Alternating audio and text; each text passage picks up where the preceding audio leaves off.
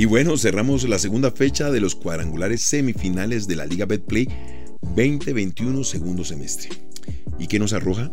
Nos arroja un Deportivo Cali que picó en punta en el grupo A con cuatro puntos. Ganó de local y empató de visita, lo que denominamos la media inglesa. Mientras tanto, en el grupo B, Tolima, Deportes Tolima, el equipo más sólido, firme, línea por línea, hoy nos arroja seis puntos. Dos partidos jugados, dos partidos ganados. Cuando arranqué este podcast no me imaginaba que tenía que hacer un resumen de lo que estaba pasando en nuestra liga, pero me toca. Está candente, está deliciosa la final de este torneo y lo vamos a plasmar aquí. Acompáñame. Footbox Colombia, un podcast con Oscar Córdoba, exclusivo de Footbox.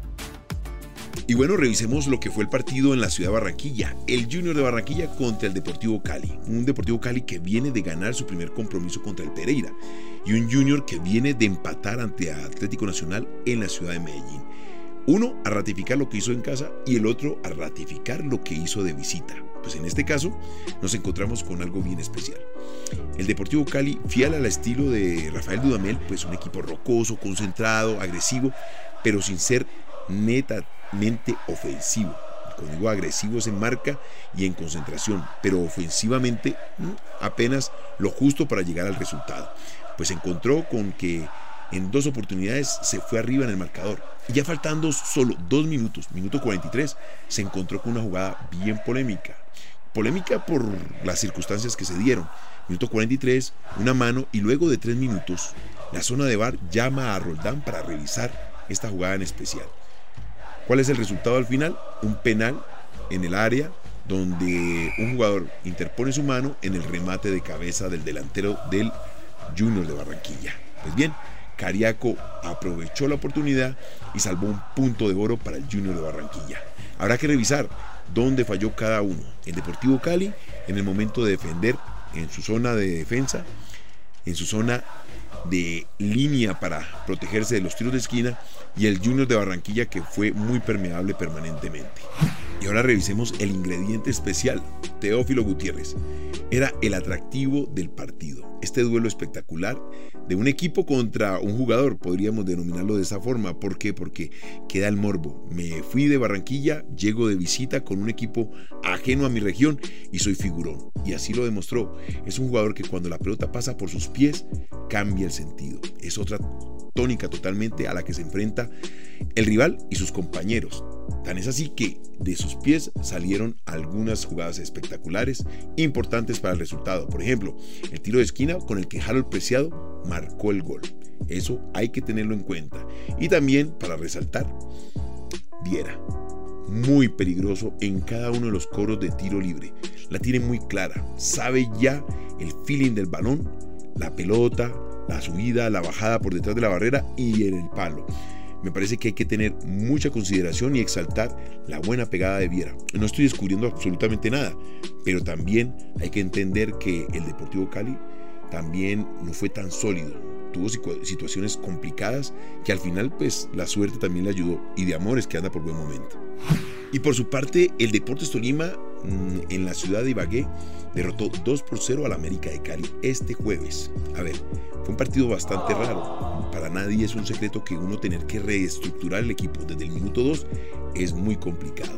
Y Osorio, más allá de toda la rotación que hizo, pues nos demostró que sigue siendo esa persona terca, testaruda, que lleva al equipo a esta rotación y que en ocasiones lo confunde. Pues en este caso, ayudado por una falta en la mitad de la cancha donde Jason Malagón lamentablemente le muestra los tacos a Cristian Trujillo en la mitad de la cancha sin necesidad, solamente por mostrar agresividad en cierto momento del partido y dejó a América de Cali con 10 hombres.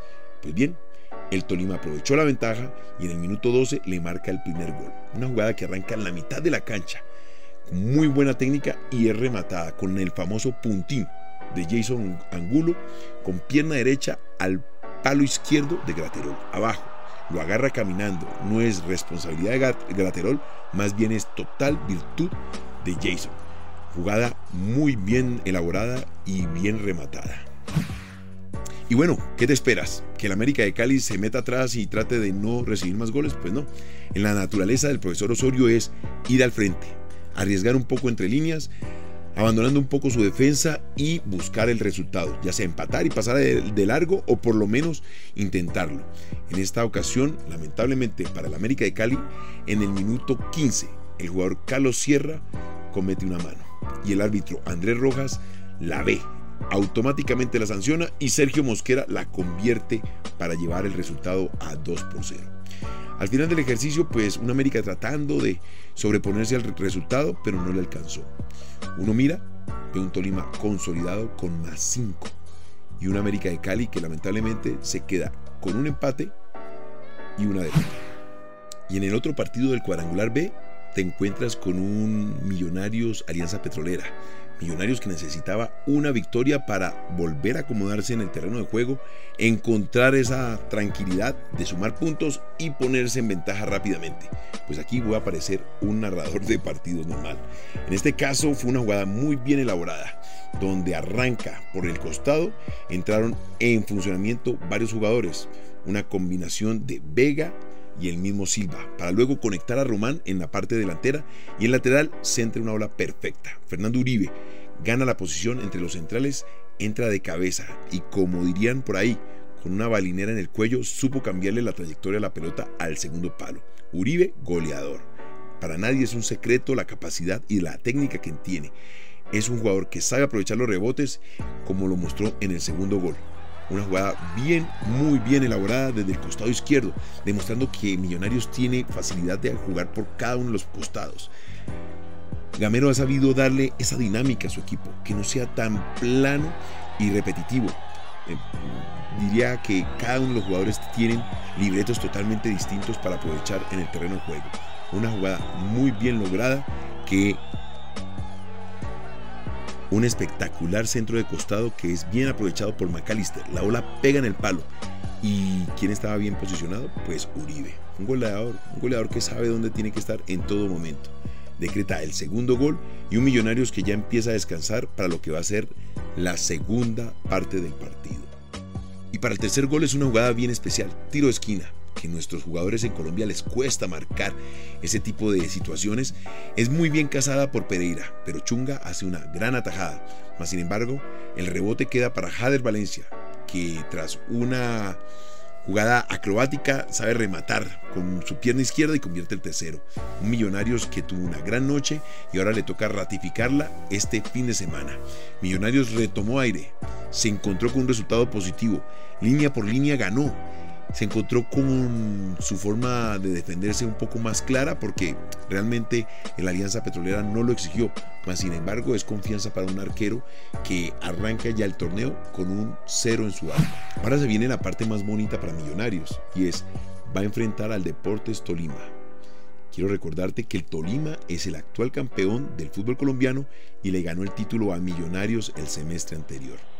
Es ese equipo rocoso, concentrado, bien forjado, eh, con un técnico como Hernán Torres que sabe muy bien cómo debe jugar este tipo de partidos. Dos partidos a muerte para Millonarios, uno de visita y el otro de local. Es así, rapidito te devuelves y sabrás si tienes la forma de marcarle diferencia a tu rival de patio. Este es el partido más atractivo para este fin de semana. Y ahora te tengo una bien especial y es de los jugadores colombianos en el exterior. Pues ¿cómo te parece? Jerry Mina, sin estar jugando, aparece de nuevo en el radar del fútbol internacional. ¿Y por qué? Porque el destino juega así. En ocasiones donde menos piensas están las oportunidades. Tras la lesión de los ligamentos cruzados del danés Simon Klager, pues se abre una oportunidad para que el colombiano que no está teniendo la oportunidad de jugar en el fútbol inglés por sus lesiones, pues pueda pasar al fútbol italiano, al Milan, a uno de los importantes equipos de Europa. ¿Cómo te parece? A veces el fútbol te da y te quita. Esta es una opción muy bonita para que de nuevo el colombiano se reencuentre con la posibilidad de jugar pues primero tendrá que recuperarse físicamente y ponerse a las órdenes del técnico para jugar de nuevo con el Everton, un Everton que no da pie con bola. Y sería una linda oportunidad para que Jerry Mina se reposicione y sea ese defensor central que necesitamos en el mundo. Pues bueno, sigamos disfrutando de nuestros colombianos en el exterior. ¿Cómo te pareció este podcast? Para mí es muy raro, de verdad, muy raro. Normalmente no soy de narrar partidos, pero en esta oportunidad pues me di a la tarea para que tú más o menos te des una idea de cómo se juega el fútbol colombiano. Sorpresas de los equipos, millonarios que de pronto se vio ante un resultado adverso con el partido anterior, hoy renace luego de una muy buena victoria ante el equipo más débil de la, del cuadrangular, que es el Alianza Petrolera. Y este Tolima que sigue con paso firme, dejando ver a cada uno de sus rivales de forma incompleta, un poco deslúcida. Y en este caso, Hernán Torres sabe muy bien lo que tiene que hacer para mantener a sus jugadores bien alineados. Es bien especial su trabajo. Algunos lo dirán muy militar, pero cuando uno ve el equipo en el terreno de juego, sabe que está muy bien trabajado. 7 por 24, como debe ser el profesional. Bueno, amigo, te quiero invitar a que me sigas en la próxima jornada, el día lunes, entendiendo lo que pasó en el fútbol colombiano. No sé si lo narraré o será otra cosa totalmente distinta, pero aquí estamos aprendiendo. Footbox Colombia, en todas las plataformas, exclusiva por Footbox. Esto fue Footbox Colombia con Oscar Córdoba, un podcast exclusivo de Footbox.